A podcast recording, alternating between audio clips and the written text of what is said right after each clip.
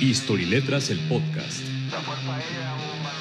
Some of the events or re- a repetition of the events Una producción de la Academia de Ciencias Sociales del Instituto Real de San Luis.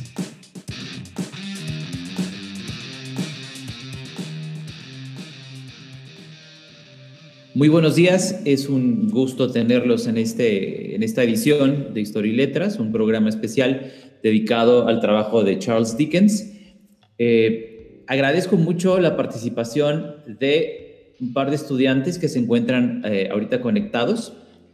¿no? En primer lugar, me gustaría presentarles a eh, Bruno Gerardo Sánchez Aldaña. ¿Estás ahí? Buenos días, Saúl. Este, gracias por la invitación y listos para, para charlar. Muy bien, muchas gracias, Bruno.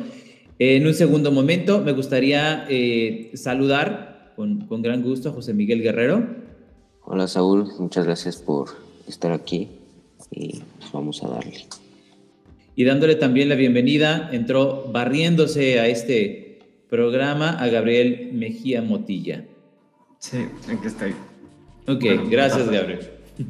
No pasa nada, llegaste barriéndote. Entonces, eh, antes de iniciar, me gustaría leerles un poquito sobre Charles Dickens, antes de arrancar con esta, con esta conversación, ¿no? Es autor de libros que trascienden la historia por la profunda empatía que generan en el lector. Charles Dickens se abre paso como un escritor emblemático del realismo inglés. Historias como Grandes Esperanzas, El cuento de Navidad, Oliver Twist o su favorito, el favorito de Charles Dickens, desde luego, David Copperfield, han sido llevados a la pantalla grande en múltiples ocasiones. Aunque este último título no hace referencia a un mago, sino al original portador de este, de este nombre, que es el, eh, uno de los personajes, el personaje principal justamente del, eh, de la historia de David Copperfield, pues bien, Charles Dickens realiza un acto de antimagia, y esto lo hacemos como manera de reflexión, al hacer visibles a los invisibles. Los huérfanos, los obreros, los abandonados, aquellos que no tienen más que la condena de ser demasiado ordinarios. Todos estos personajes encuentran en las historias de Dickens un papel protagónico, para bien, para mal o para peor, intentando evadir las calamidades e infortunios que la cruel vida nos depara. Nacido en 1812, a punto de iniciar la famosa eh, Inglaterra o la Gran Bretaña victoriana, Dickens es testigo del salvaje mundo en carne propia.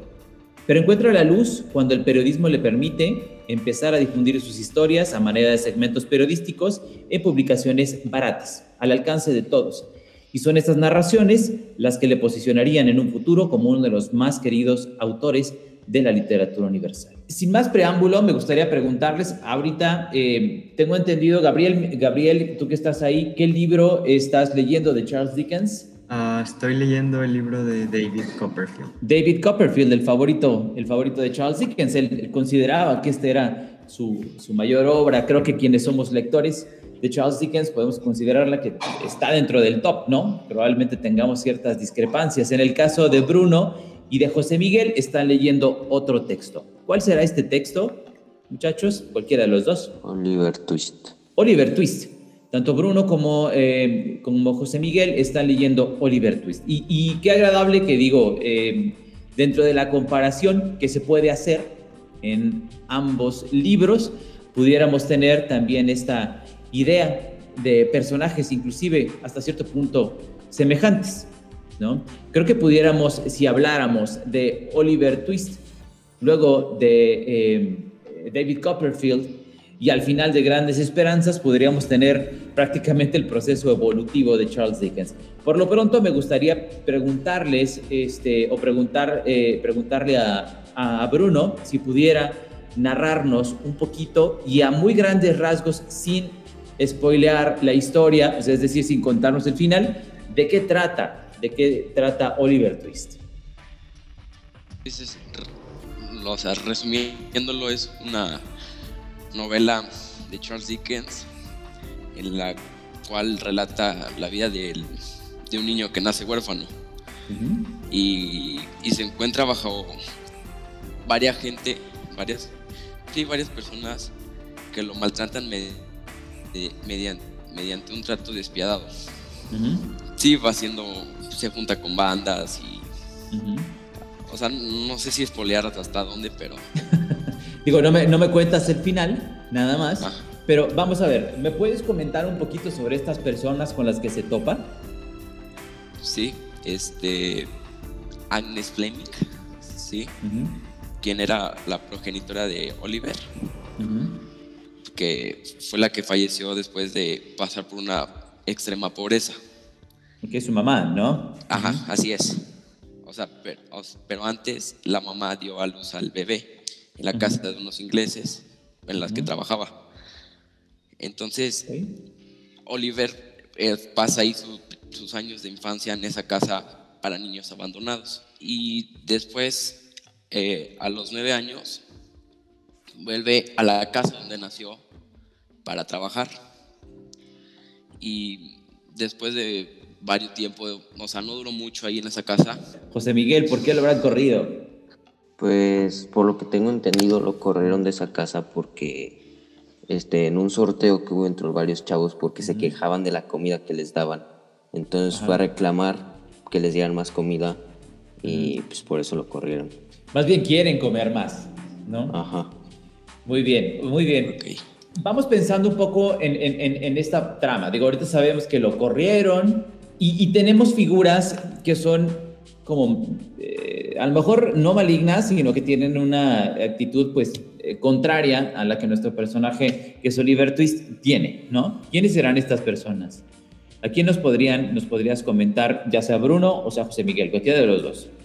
Pues hay unas personas que no son así muy buenas, que tienen, que son más bien egoístas, por así decirlo.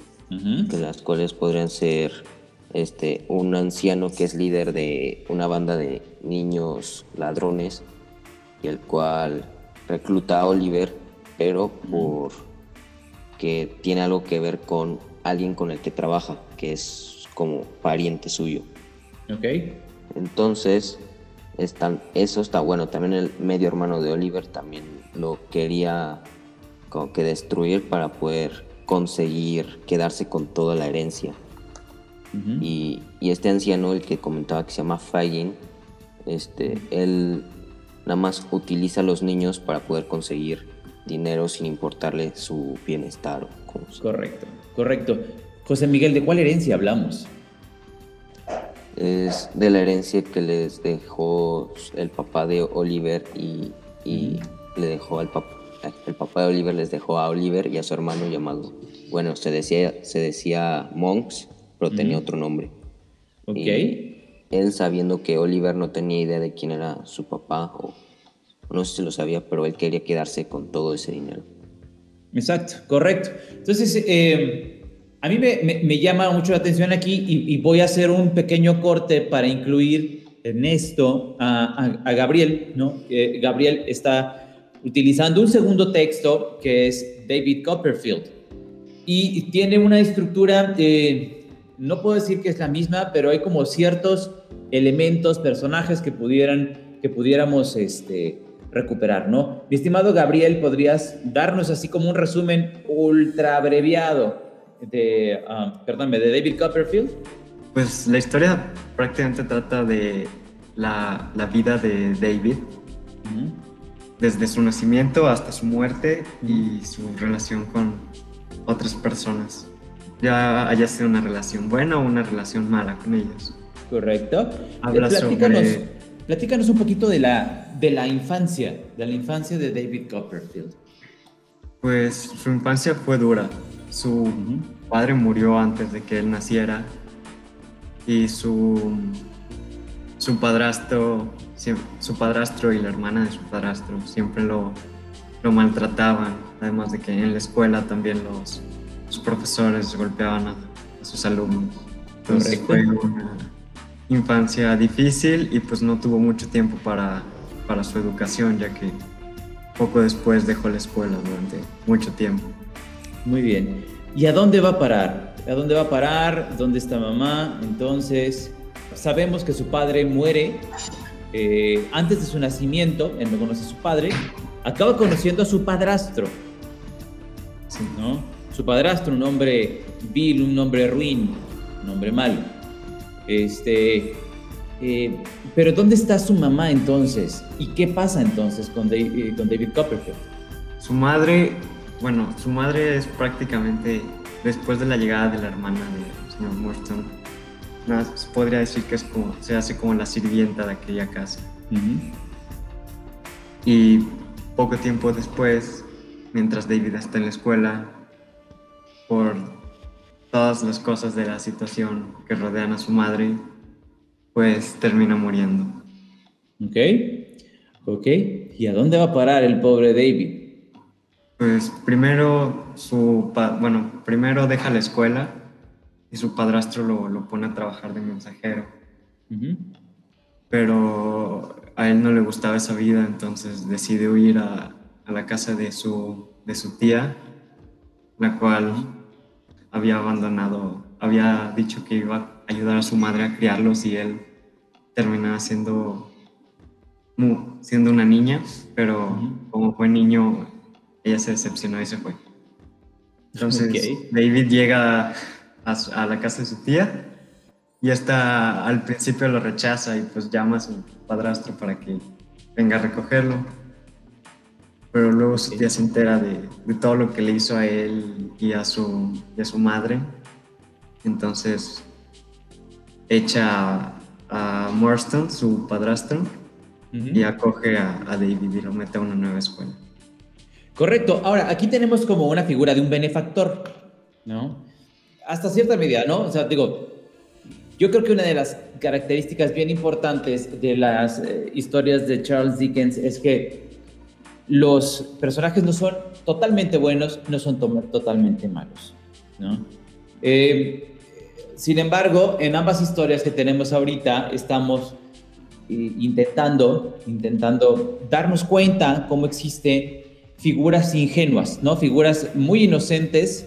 En una es Oliver Twist, ¿no? En otra es eh, David Copperfield.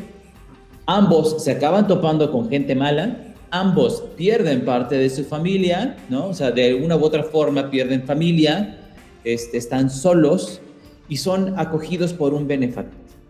Tanto Bruno como José Miguel, me gustaría que igual Bruno nos comentaras quién pudiera ser el benefactor de este Oliver Twist. Mi estimado José Miguel, ¿quién podrá ser el benefactor de Oliver Twist?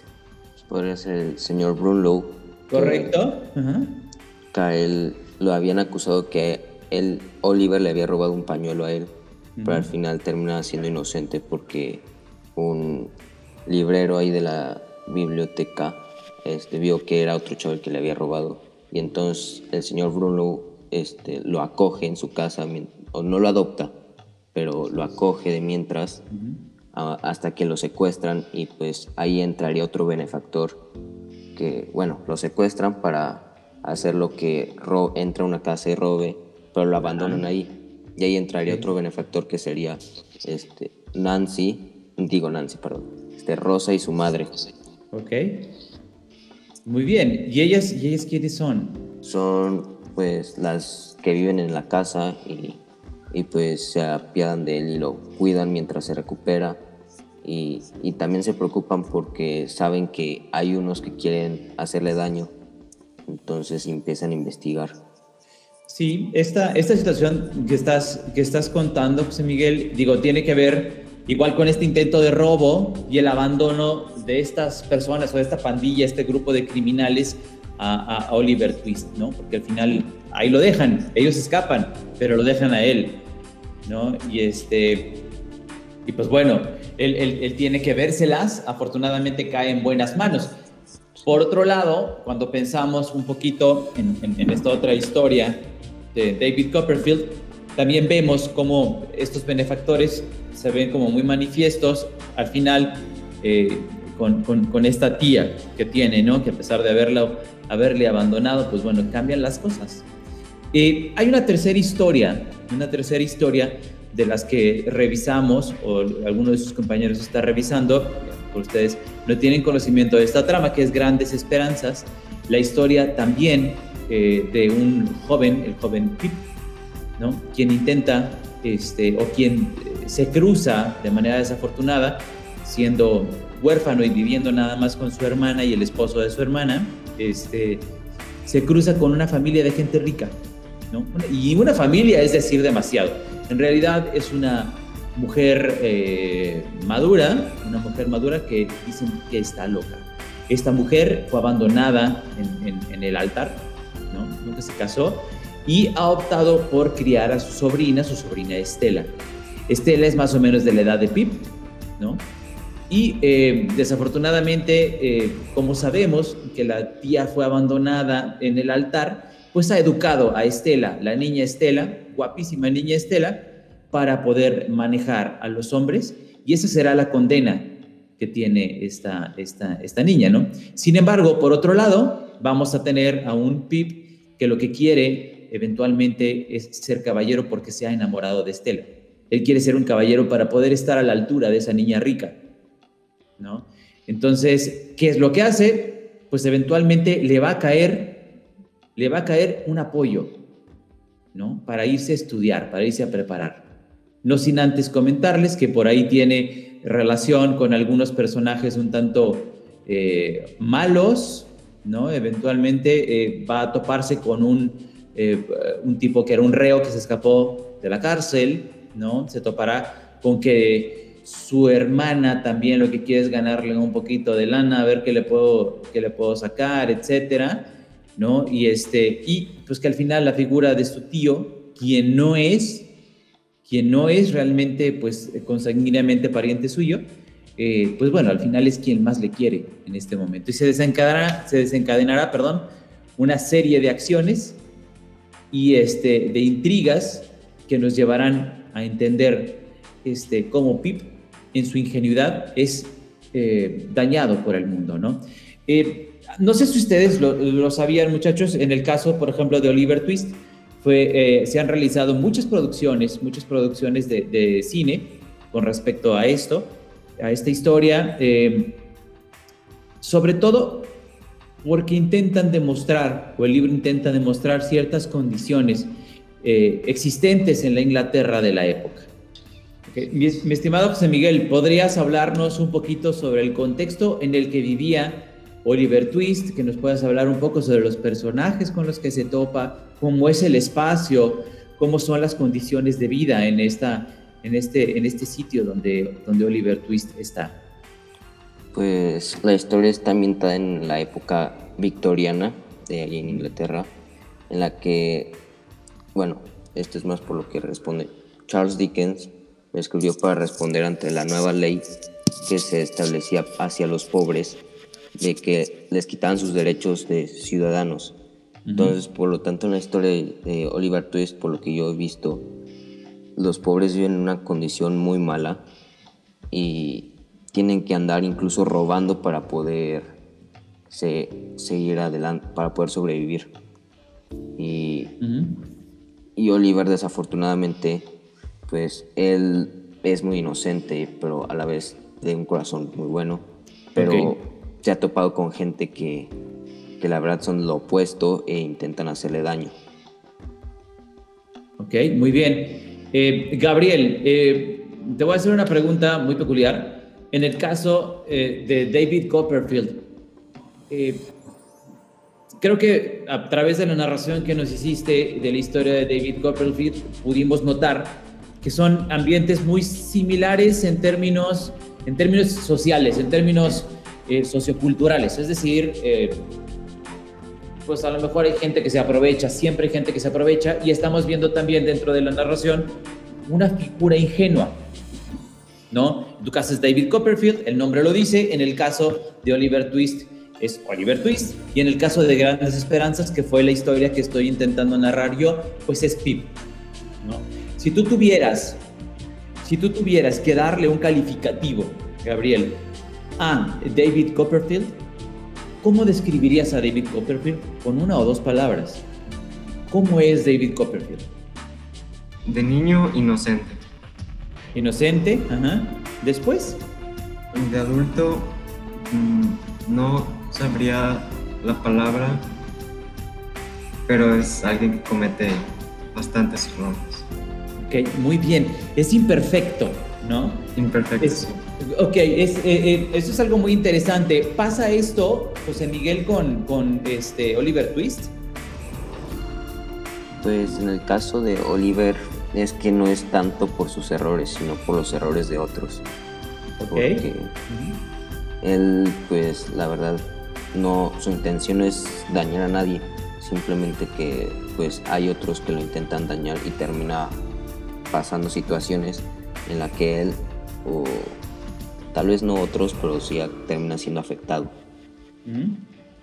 Exacto. En el caso de Oliver Twist, podríamos decir que Oliver es el más este, absoluto ¿no? de, los, de los personajes que estamos revisando. Porque en el caso de, de, Pip en Grandes Esperanzas, eh, este, este chico, desafortunadamente a medida que crece, porque no es nada más un niño, igual, al igual que David Copperfield va creciendo, este, él intenta ser quien no es.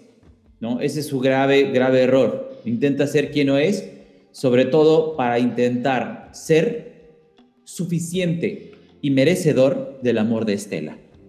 ¿no? Eh, una historia ampliamente recomendable. Sin embargo, como bien nos comenta ahorita Gabriel, pues bueno, en el caso de David Copperfield, en su libro, él es ingenuo, de niño, y el mundo lo hace cambiar y evolucionar y ser alguien distinto, ¿no? Imperfecto. En, el caso de, de, Gabriel, pues él ya nos describió, ¿no? José Miguel, ¿podrías darnos un calificativo? ¿Cómo considerarías tú a, este, a Oliver Twist. A lo mejor uno o dos calificativos como tú lo consideres, ¿no? Pues yo considero que es un niño inocente con mala suerte. Perfecto. Un niño inocente con mala suerte, ¿no? O sea, una víctima. Eh, da la casualidad que Oliver Twist, digo, yo no viví ahí, en algún momento leí que la obra de, de Oliver Twist y las películas de Oliver Twist eran eh, propagadas ¿no? Eh, en, la televisión soviética cuando todavía estaban, estaban encerrados, ¿no? todavía estaban en, este, eh, digamos, estaban cerrados al resto del mundo, ¿no? Y eso era lo único que una persona soviética durante algunas generaciones sabían del mundo exterior. Entonces, una persona que viviera en, en la Unión Soviética y veía cómo era la vida fuera de la Unión Soviética, decía, bueno, aquí de perdido tenemos comida, ¿no? Entonces Oliver Twist fue eh, un ícono, pues digamos es el caso de lo que ejemplificaría la vida miserable en el entorno eh, europeo, ¿no? En, términos, en términos y en época victoriana, ¿no? Pero una persona dentro de la Unión Soviética pues no iba a saber que las cosas eran distintas fuera, Entonces, pues bueno, tenemos una historia que tiende a mostrar lo horrible que puede ser el mundo para un niño. Eh, mi estimado José Miguel, ¿consideras tú que hay alguna similitud entre la vida de Charles Dickens con, con, Oliver Twist? Platícanos un poquito. Sí, sobre todo en la infancia de Charles Dickens, porque él pues, no nació en una familia que tenga mucho dinero.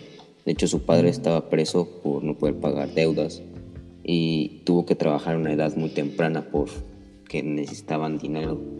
Y está en una situación muy, bueno, su familia y él eran pues, prácticamente pobres y la verdad, Oliver Twist también era huérfano y aparte era pobre. Y, y a edad también de niño tuvo que enfrentar cosas muy difíciles. O sea, no tanto de que tuviera que trabajar, sino de que fue obligado a robar o hicieron cosas así. Entonces, yo creo que sí, eso es muy parecido. Muy bien. Eh, eh, mi estimado Gabriel, ¿tú ubicas algo de relación entre la vida de Dickens con la vida de, este, de David Copperfield?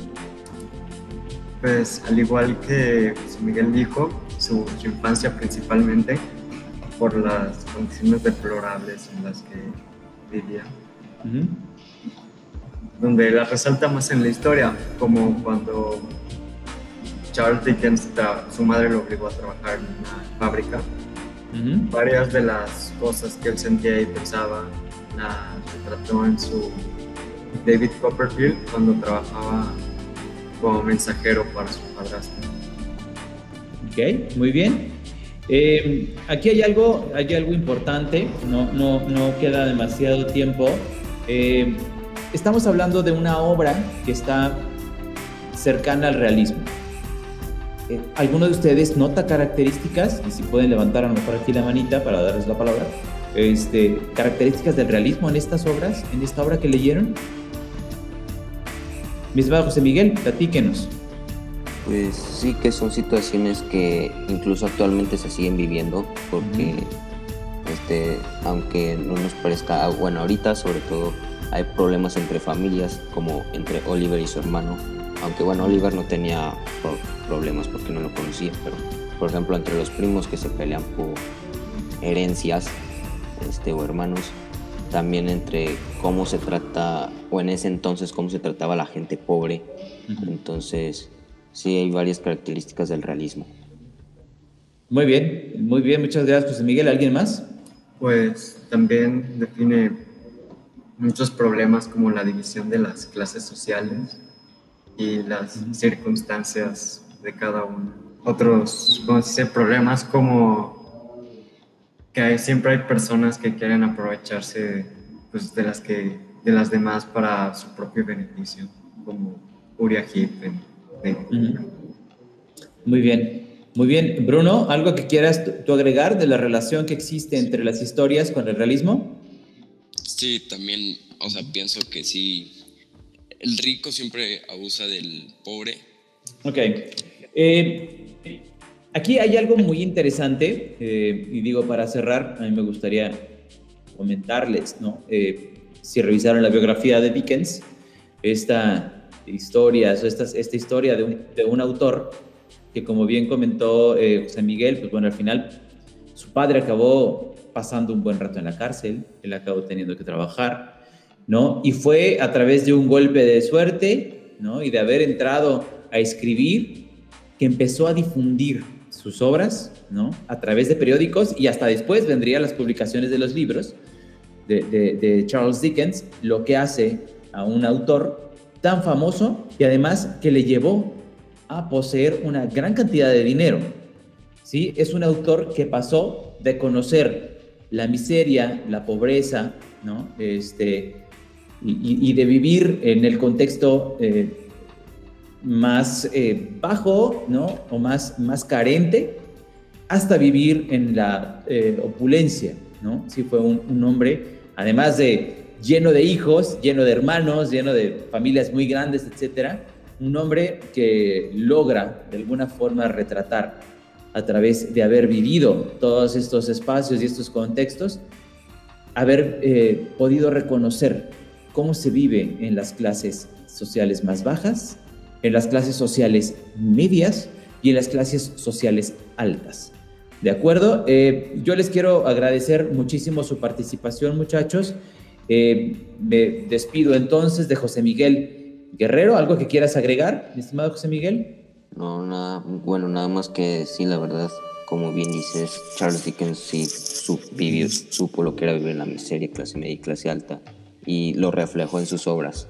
Además de que se supo mantenerse con los pies sobre la tierra, porque ya cuando ya era famoso, este, ayudaba a gente que vivía en la pobreza con, dinero, cosas. Correcto, muchas gracias José Miguel. Muchas gracias. Gabriel, ¿algo que quieras agregar? Pues nada más que pues, se menciona que pues, Charles Dickens tenía muy buena memoria, entonces por eso era capaz de retratar varias cosas de su propia vida en sus, sus libros. Y cómo no, con la vida que llevó, ¿verdad? Sí, bastante, bastante agitada. Muy bien, y mi estimado Bruno, ¿algo que quieras agregar? Yo nada más agradecerte la invitación, Yo les quiero agradecer a ustedes su participación y no sin más, digo, recomendarles igual que se acerquen al trabajo de Charles Dickens. En lo personal, en lo personal, uno de mis libros favoritos de la historia es Grandes Esperanzas, como habrán podido notar, este, en todas sus versiones, ¿no? Igual les recomiendo la, la, versión adaptada de Alfonso Cuarón en, los noventas, ¿no? Hay varias versiones más en el cine también hechas y muy bien adaptadas y desde luego, eh, si ustedes son gustosos de leer la versión escrita o en audiolibro, como ustedes gusten, también es válido, ¿vale? Pues bueno, muchas gracias muchachos, les agradezco mucho su participación y pues nos estaremos viendo, ¿vale? Hasta luego. Bye. Nos vemos. Bye.